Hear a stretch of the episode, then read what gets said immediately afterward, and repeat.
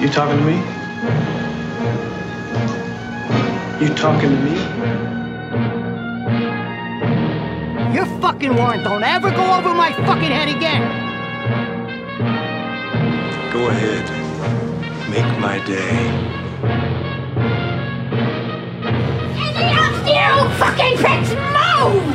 And I'll execute every motherfucking last one of you!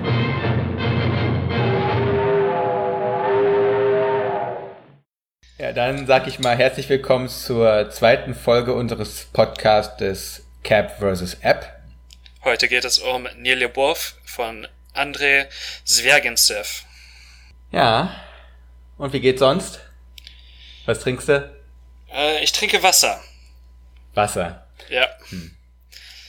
Bin heute gesund. Ich habe schon viel zu viel Kaffee getrunken heute. Bin schon seit äh, halb acht unterwegs. Ja gut, dann muss man, dann mach mal langsam, ne? Und bei dir?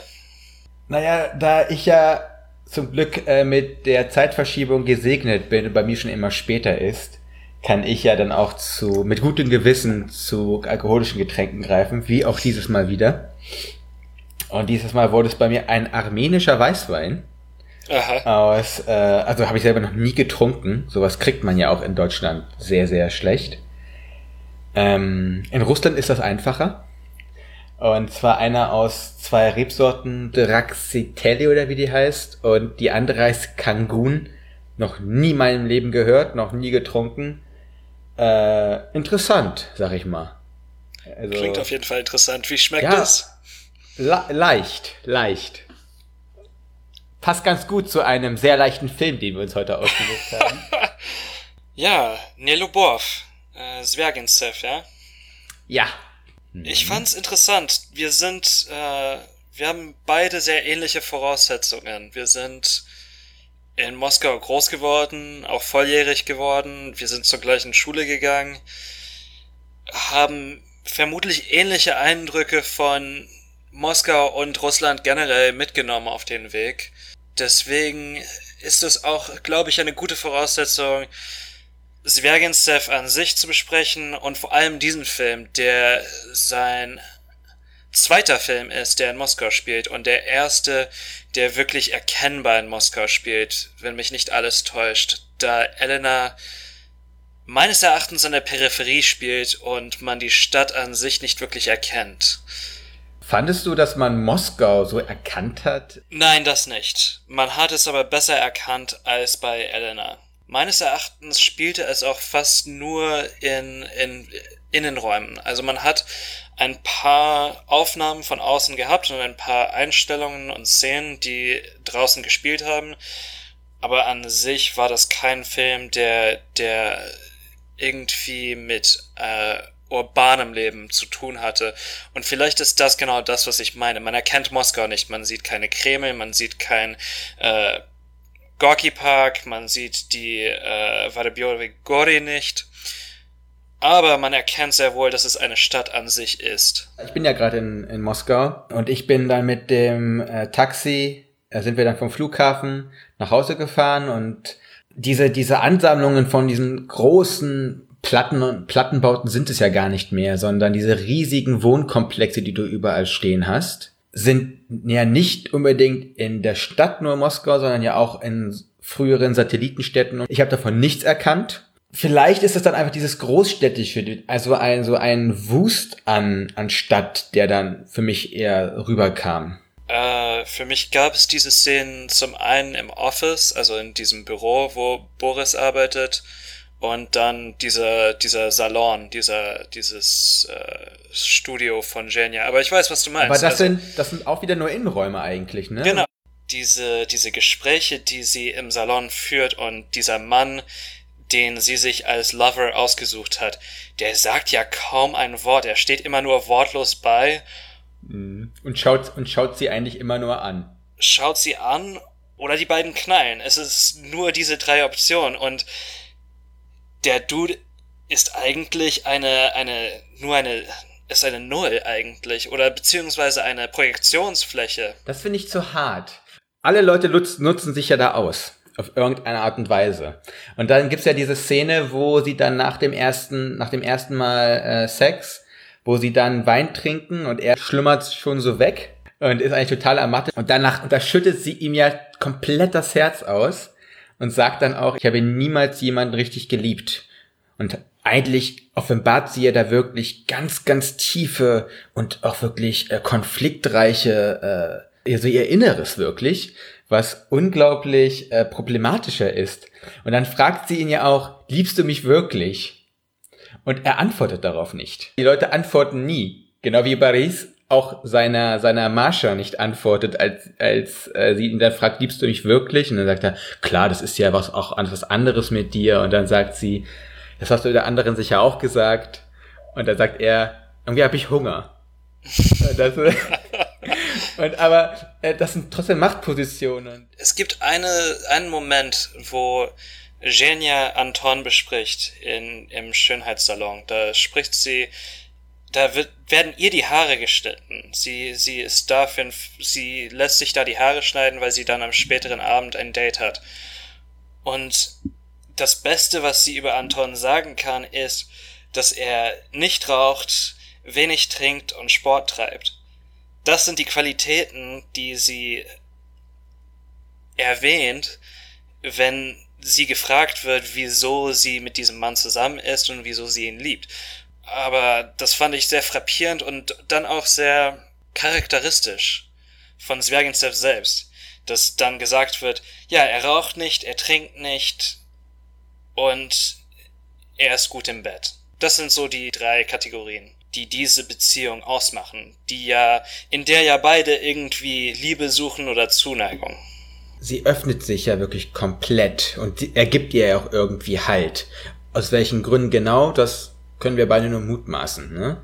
Aber er ist, er gibt ihr ja auch wirklich so eines auch schon ähm, bedingungsloses und auch wortloses irgendwie so Halt im gesamten Film. Ist ja dann auch derjenige, der sie dann auffängt, als sie danach äh, zusammenklappt. Und äh, vielleicht, ja klar, auf jeden Fall ist es ein anderer, ein anderer Typus Mann.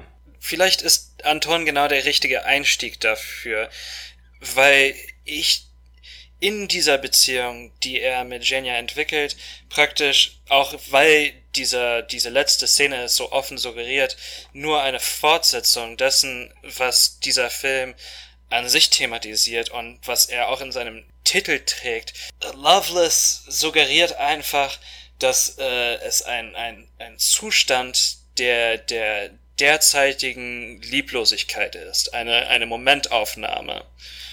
Und dieser Film für mich handelt von der fundamentalen Unmöglichkeit einer Lieb einer liebenden Situation und einer, einer, einer Liebe überhaupt. Wir haben diese Figuren. Wir haben Baris, der ein, ein ähm, emotionsloser Mujik ist, der praktisch nur seinen, seinen Tag daherlebt und praktisch es kommt einem so vor, als wären das einfach so Automatismen, die er sich irgendwo abgeguckt hat. Dann haben wir Genia, die diese komplizierte Beziehung zu ihrer Mutter hat, die nur schreien kann. Äh, das russische Wort ist Redait, glaube ich. Ähm, sie, sie regt sich über ihren Sohn auf, sie schreit ihn an, sie demütigt ihren Sohn. Und es ist kein Wunder anfänglich, dass er verschwindet. Beziehungsweise es ist durchgängig kein Wunder, dass er verschwindet. Fast die erste Hälfte des Filmes schaut man nur den Eltern dabei zu, wie sie irgendwie versuchen, aus dieser misslichen Situation, aus ihrer misslichen Vergangenheit Schlüsse zu ziehen und dann irgendwie sich in, auf das sichere Boot einer besseren Zukunft zu retten, beide. Und alle vergessen dabei, dass es ja diesen Sohn gibt. Und irgendwie keiner hat ihn vermisst. Eine Einstellung, die für mich so stark war und so zu mir gesprochen hat, dass ich den Jungen nicht vergessen konnte, selbst in den Momenten, wo äh, die neuen Paare jeweils miteinander vögeln, die auch parallelisiert werden. Äh, und zwar steht der Junge hinter der, hinter der Badtür in der Ecke gekauert und er hält die Hände ans Gesicht, über die Ohren und schreit praktisch lautlos vor sich hin mit den Augen zugedrückt. Und da ist mir wirklich ein kalter Schauer über den Rücken gelaufen, was mir generell in dem Film oft passiert ist.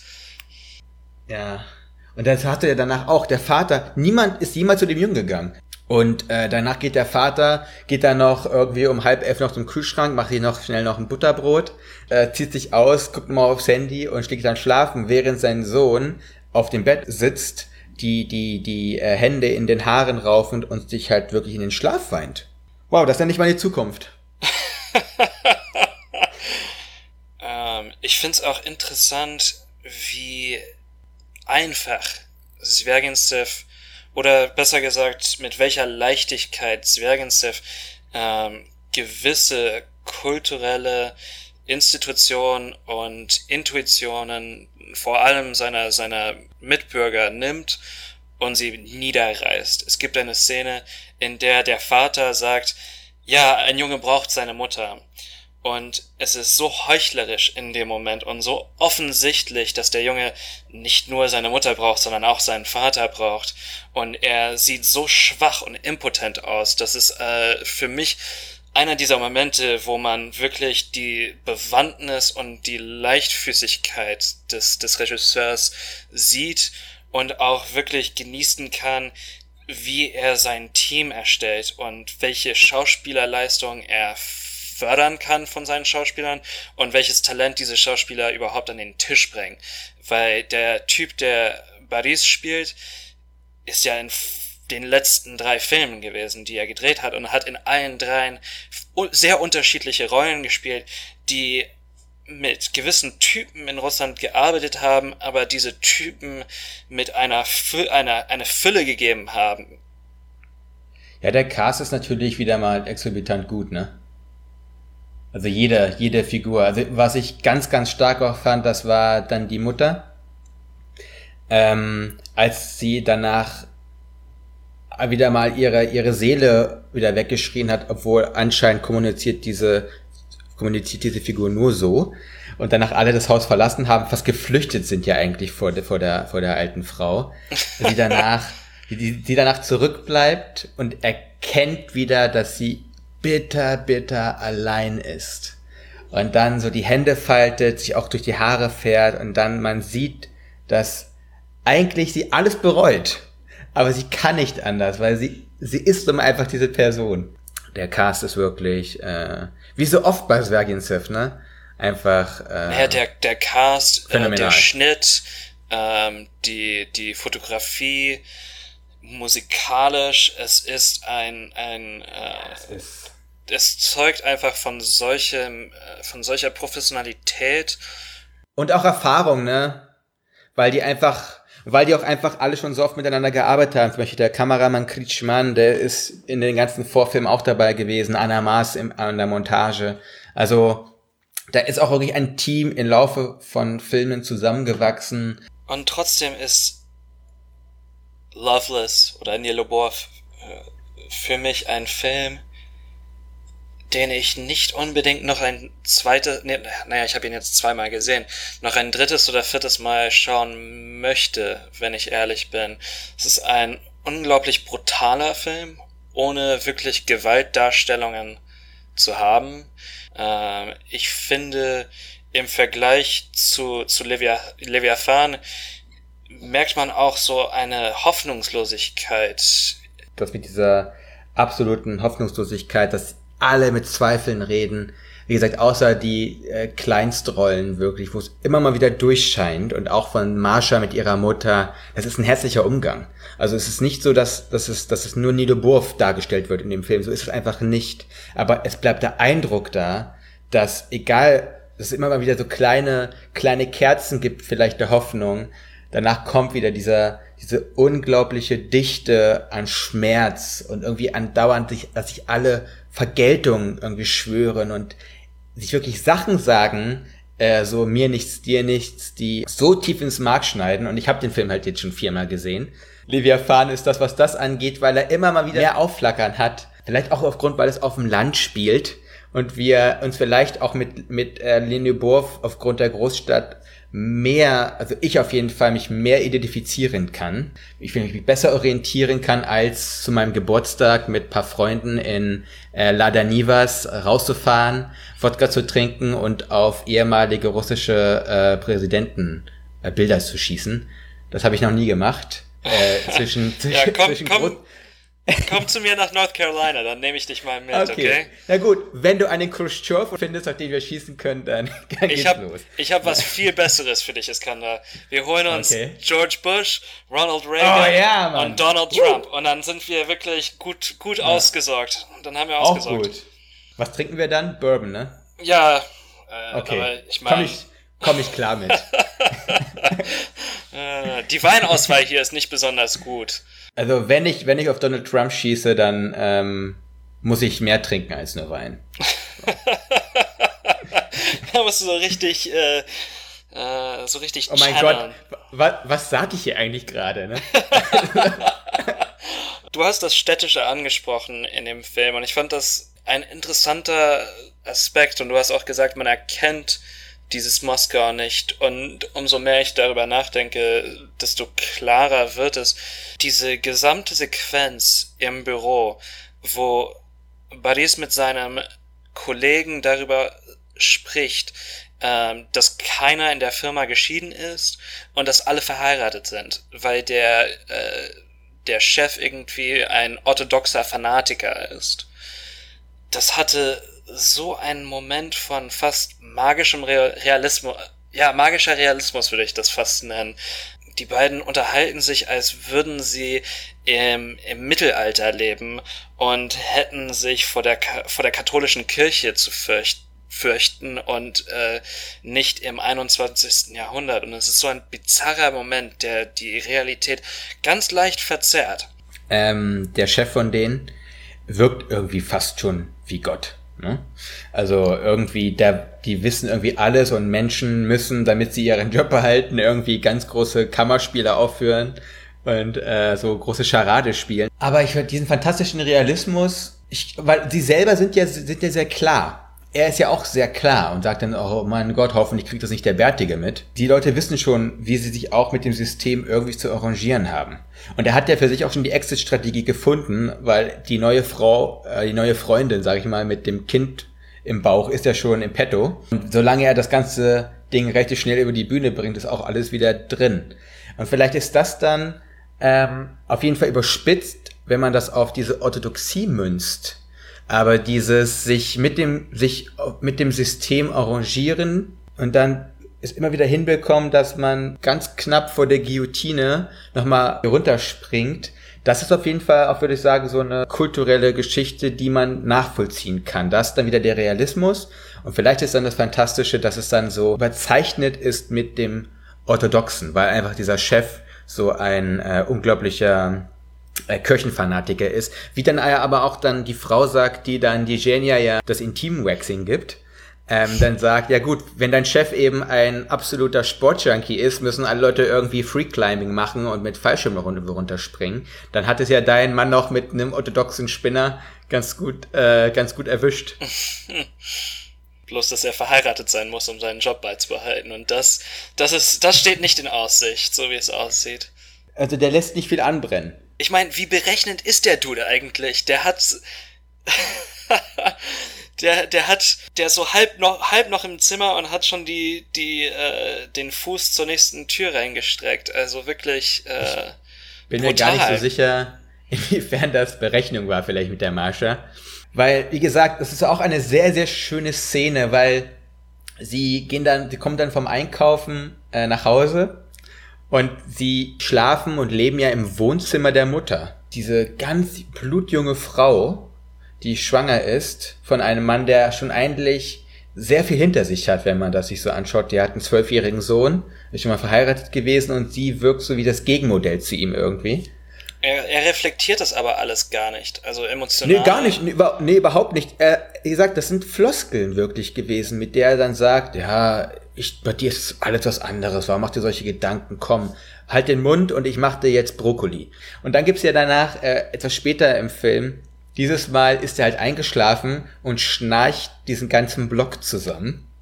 Und dann legt sie sich, dann legt sie sich ja so neben ihn und guckt ihn an und dann, ich weiß nicht, was in ihr Gedanke ist. Ich weiß ich nicht, aber es könnte zum Beispiel sein, oh my fucking God, was habe ich hier getan? was ja dann in der, in der, in der Endeinstellung von Baris mit der Familie dann ja auch wieder klar, sichtbar wird, weil jetzt ist der ganze, es ist die ganze Honeymoon-Phase vorbei, das Kind ist auf der Welt, ist sogar schon groß, kann sogar schon laufen, jetzt kommen wieder die klassischen Probleme und was macht er? Macht wieder genau das gleiche wie, wie mit Alyosha, oder es wahrscheinlich gemacht hat mit Alyosha, wenn er nervt, wird er gepackt, wird in das Kinderbett reingemacht und man geht weg und lässt ihn allein. Das war auch mein erster Gedanke, als ich diese, diese Szene gesehen habe, wo Baris auf dem Sofa sitzt, fernschaut und Genia sitzt mit ihrem Anton in, in Antons Wohnung auf dem Sofa und schaut die gleiche Reportage äh, bei sich. Beide sitzen mit so einer Ausdrucklosigkeit da. Alle, alle sind irgendwie ausdrucklos, so emotionslos, irgendwie so drohnenhaft unterwegs. Und mein erster Gedanke war, ach, die sind alle so traumatisiert wegen, das, wegen dem, was passiert ist. Und dann so, ach, Quatsch, red dir nicht so ein Müll ein die verhalten sich genau so, wie sie sich immer verhalten haben.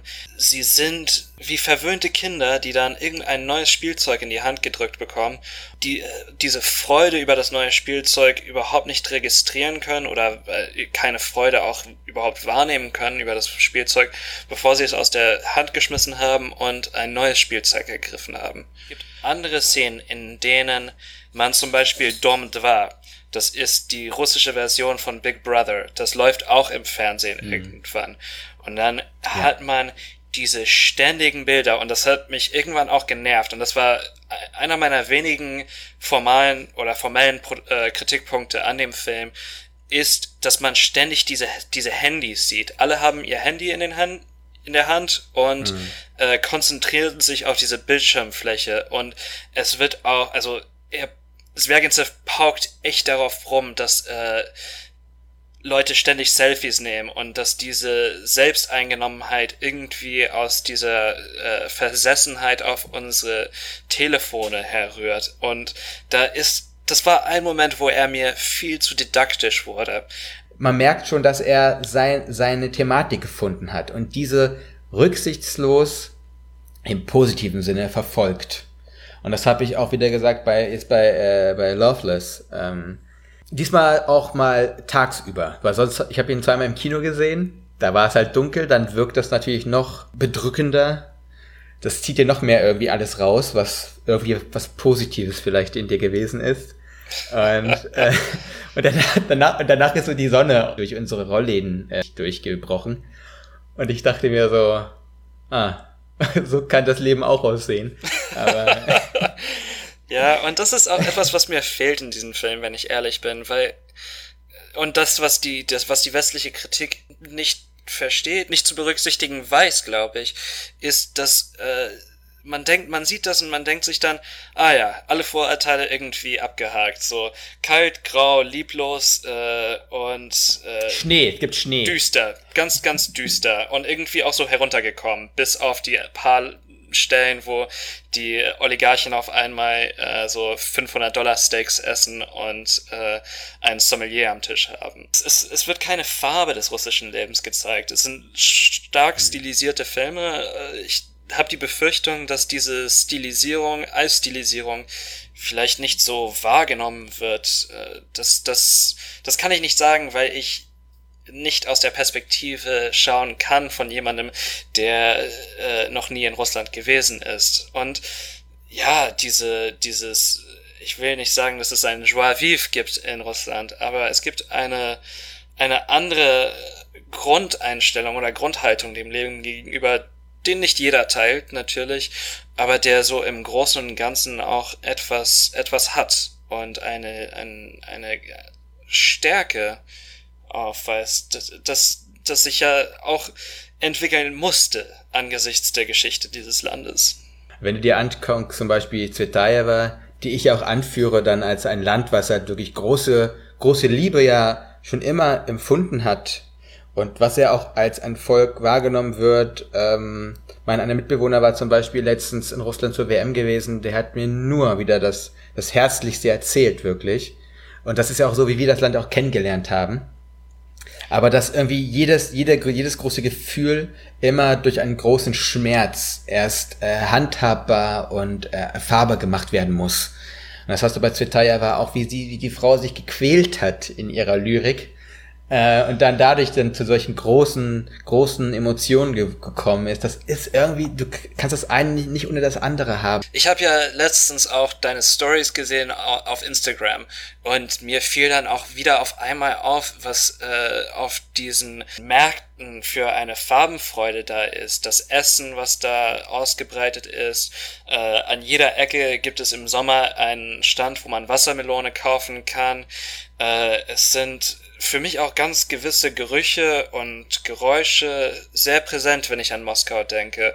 Und auch die Musik. Äh, das, das hat man bei Zwergensev zum Beispiel nicht, dass da äh, Populärmusik oder moderne Musik oder auch unbedingt als Russ russisch erkennbare Musik gespielt wird. Es ist ein gescorter Film von einem Orchester. Ich meine, wenn es, wenn es immer nur so grau wäre, wie es bei Zwergensev äh, dargestellt wird, würden alle en masse äh, von der Klippe sprengen. Also, du, das finde ich ganz interessant, dass du das gerade angeführt hast. Ähm, zu meiner Instagram-Story, was ja irgendwie auch ganz gut reinpasst, wenn man den Lebov sich angeguckt hat. Das Darstellen vom, vom Leben, wie es eigentlich ist oder wie man das gern haben möchte.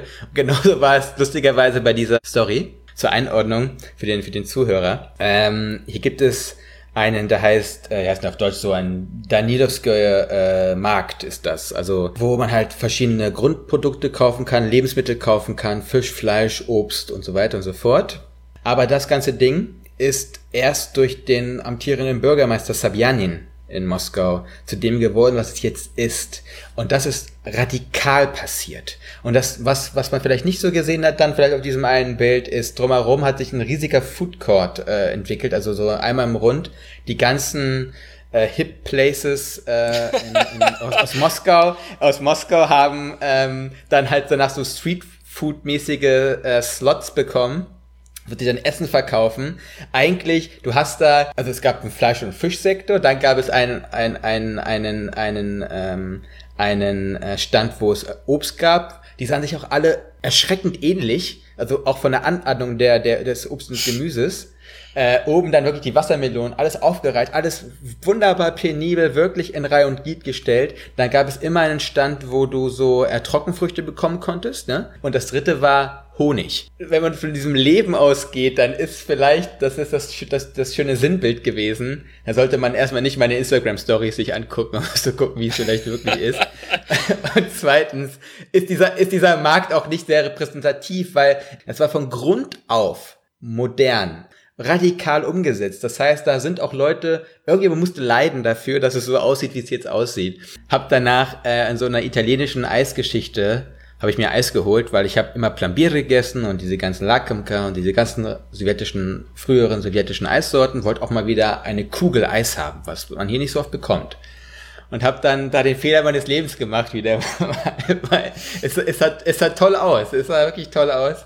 Und ähm, dann war hat das aber mir, ein Debakel, oder? Das war, ich verstehe, ich, ich weiß nicht, wie man ein, wie man ein Schokoladeneis so uncremig machen kann.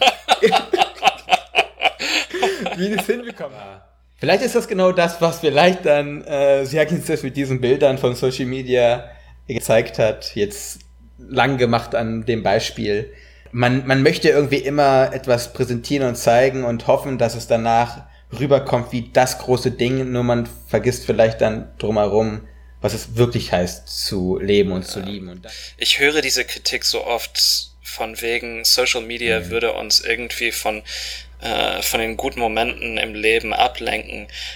Aber ich finde, im genauen Umkehrschluss könnte man auch behaupten, nein, Social Media trainiert unser Auge dafür, für das, was schön ist im Leben, damit wir es nicht nur, ähm, nicht nur in der Peripherie irgendwie wahrnehmen, sondern wirklich danach suchen, damit wir es auch festhalten können für uns. Ich denke, irgendwo, irgendwo zwischen diesen zwei Extremen bewegt sich wahrscheinlich die Realität. wie das alles passiert ist, warum sie Aljoscha nicht lieben oder sie sagt es ja auch ganz bewusst. Baris traut sich das vielleicht einfach nicht nur zu sagen, das eigentlich gar nicht so eine Verbindung bringe im, im Endeffekt. Weil vielleicht braucht es dann das Ganze. Vielleicht hätte der Film auch genau, so genauso funktioniert, ohne dass sie dauernd auf das Smartphone gucken. Dieser, weil dieser Konflikt ist ja viel, viel tiefer und das, anscheinend war das Ding schon immer auf unsicheren Beinen gestellt und eigentlich ging es ihm nur darum, irgendwie schnell Fuß zu fassen, damit er Karriere machen kann. Und für sie, sie wollte eigentlich nur weg von ihrer dauerschreienden Mutter. Und da war ihr jedes Mittel recht. Ja, und ich meine, die beiden waren äh, so seelisch korrumpiert, dass sie eigentlich das perfekte Paar waren füreinander, bis es, bis sie es dann nicht mehr waren. Äh, ich wollte ganz kurz nochmal, weil wir gerade schon wieder bei dieser Restaurantszene waren. Da gibt es eine unglaublich interessante Einstellung, da wo diese Saphir, diese Frau, aus der Toilette rauskommt. Und dann wird sie angehalten. Ja. Von, ist das der, ist das der Kameramann, der, der, der, der, der danach ihre Nummer will? Was war das? Das war so also bizarr. Das, jetzt, wo du sagst, fällt es mir auch wieder ein. Aber das war dann auch so eine, ich weiß nicht, ob das Fügung war oder ob das so reingeschrieben war, aber das war so ein perfekter Moment, weil das äh, aus der Handlung selbst rausgefallen ist, aber so eine organische, so einen organischen Moment dem Ganzen verliehen hat.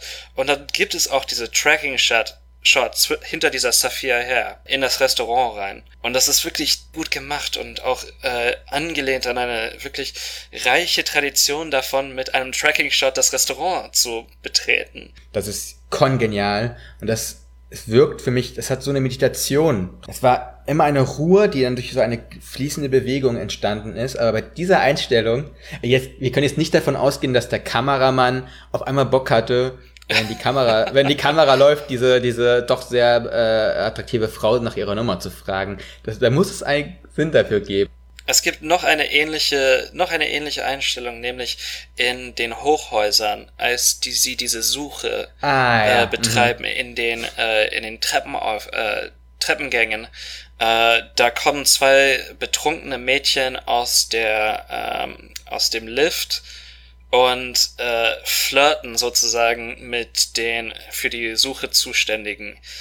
Und das ist auch so ein, ein Moment, der rausfällt oder raussticht, besser gesagt. Diese Einstellungen, und da gibt's noch mehrere, also es sind, es sind wirklich so Bilder, die danach auch wieder durch diese Montage und durch die Kamera, durch die Kameraarbeit wirklich aufgestaut haben. Diese ganz kleinen Bilderchen oder es war auch, als sie danach die äh, Plakatierungsaktion gemacht haben mit dem, mit diesen äh, Zetteln mit Aljoscha drauf. Mhm. Und dann hast du am nächsten Morgen diese Bushaltestelle.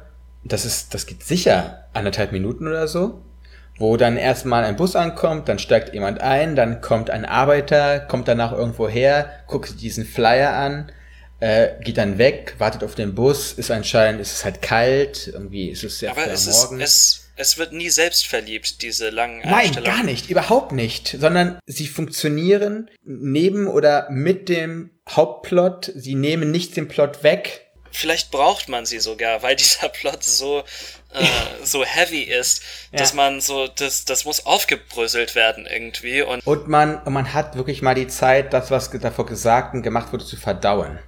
Und dann, dadurch, dass du dann eigentlich alleine gelassen wirst als Zuschauer, hat sich das bei mir immer aufgebaut.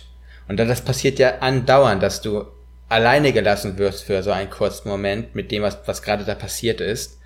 Ja, Empfehlung auf jeden Fall, oder? Also, äh, alles. Dieser Film, absolut.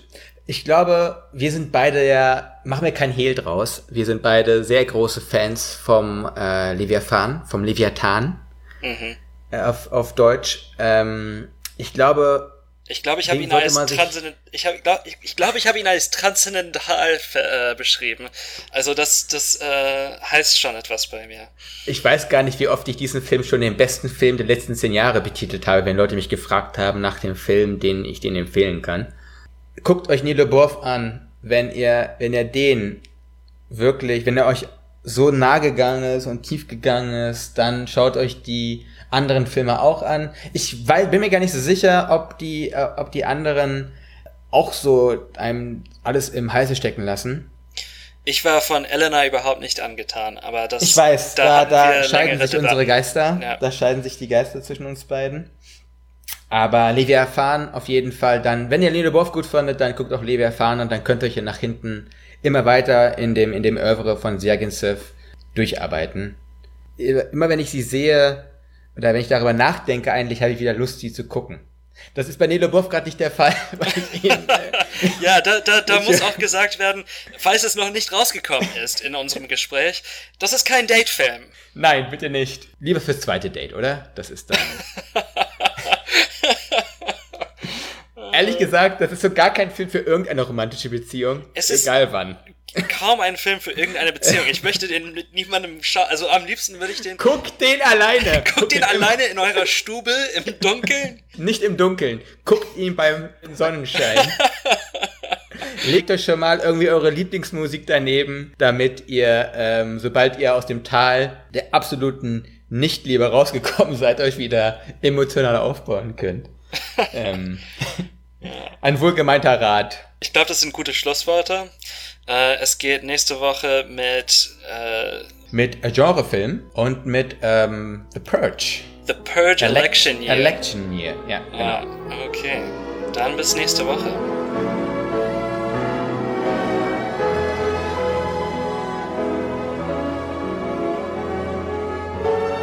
What do you want? You, you want the moon? Just say the word and I'll throw a lasso around it and pull it down. Hey, that's a pretty good idea. I'll give you the moon, Barry. Just shut up. You had me at hello. You had me at hello. You should be kissed and often, and by someone who knows how.